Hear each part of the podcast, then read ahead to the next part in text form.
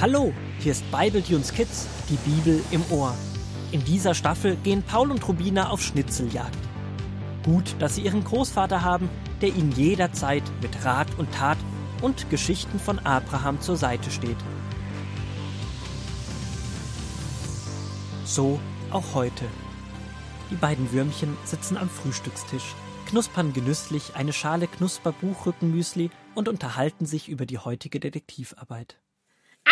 Das sind seit langem die spannendsten Ferien. Du hast recht. Ich denke, wenn ich groß bin, dann werde ich Detektiv. Ich auch. Wir könnten zusammen ein Detektivbüro aufmachen. Die zwei Fragewürmchen.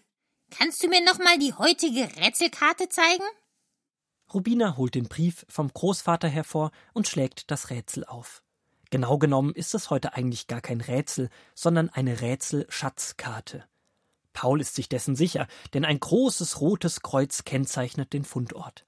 Laut Detektivwürmchen Paul haben nur Rätselschatzkarten rote Kreuze.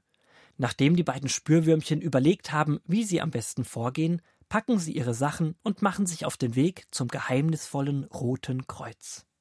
Rubina, was meinst du? Was wird es wohl heute sein?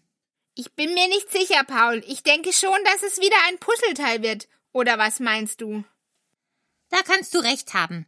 Aber mir fällt es so schwer, Großvater zu vertrauen. Wird wirklich was Tolles am Schluss rauskommen? Ich meine, es ist doch so offensichtlich. Da kommt ein Puzzle am Schluss raus. Großvater hat uns bisher nie angelogen. Ich glaube, dass er das auch jetzt nicht tut.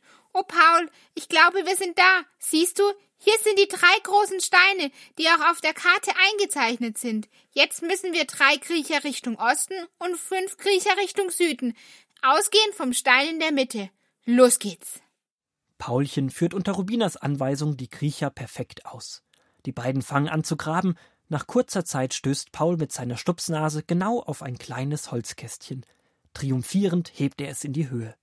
Na mach schon auf, du Schatzwürmchen. Je, hi, wieder ein Puzzleteil. Das ist ja genial, oder Rubina? Das ist oberwurmmäßig toll. Ja, es ist wieder eins. Gib mir mal, vielleicht kann ich ja dieses Mal erkennen, was drauf ist. Genau, und übermorgen finden wir noch eins. Ich meine, das ist ja so spannend. Ich kann leider wieder nicht erkennen, was auf dem Puzzleteil zu sehen ist. Vielleicht, wenn man sie mit den anderen drei zusammenlegt, die wir schon gefunden haben. Ich habe sie vorsichtshalber mal mitgenommen. Paul holt die anderen Puzzleteile aus seinem Rucksack und die beiden Wurmkinder legen alle vier Puzzleteile nebeneinander.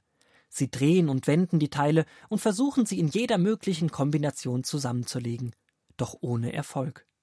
Es hat keinen Zweck, Paul. Wir müssen die nächsten Schnitzeljagden abwarten, bis wir mehr Puzzleteile zusammen haben. Dann können wir erkennen, was der große Schatz am Ende ist. Was soll es schon werden, Rubina? Natürlich ein Puzzle. Das sag ich doch die ganze Zeit. Paulchen, wir müssen Großvater vertrauen. Wir finden jeden Tag ein Puzzleteil, da muss man doch kein großer Detektiv sein, um herauszufinden, was der Schatz am Schluss ist. Ein Puzzle. Vielleicht ist es ja ein besonderes Puzzle. Was ist an einem Puzzle denn so besonders? Außerdem haben wir doch schon so viele. Abends am Abendbrottisch sind die beiden Wurmkinder sehr schweigsam. Ohne großen Appetit kauen sie auf ihren Holzbroten und ziehen wahrlich keine glücklichen Gesichter.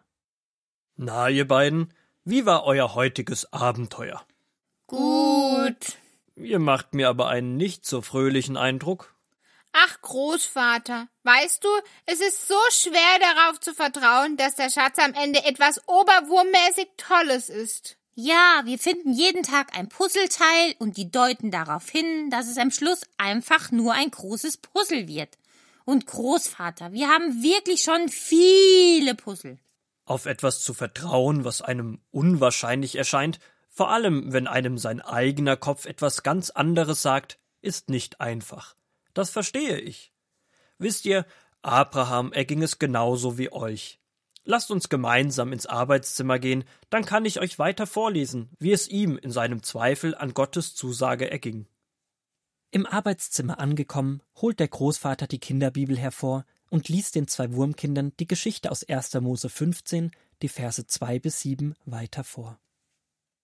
Da sagte Abraham traurig: Ach Herr, was nützt mir das? Ich bin alt und habe keine Kinder, und alles, was ich besitze, wird mein Knecht Elisa erben.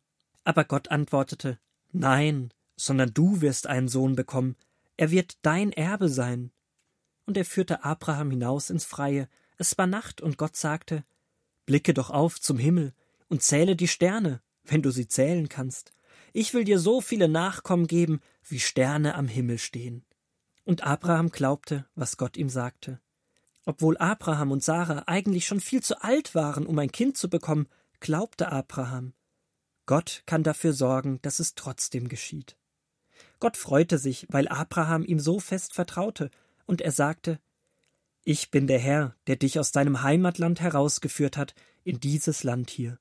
Es soll für immer dir gehören. Abraham hat wirklich einen riesengroßen Glauben gehabt. Er war ja schon so alt und er glaubt Gott trotzdem, dass er noch einen Sohn bekommt. Aber wie hat Abraham das geschafft?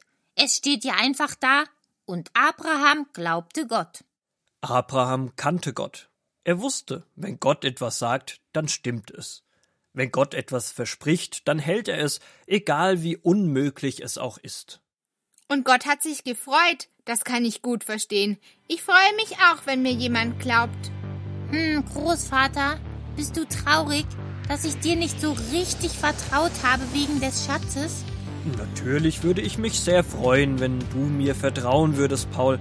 Und ich verspreche dir, der Schatz wird noch mehr Spaß machen als diese Detektivferien.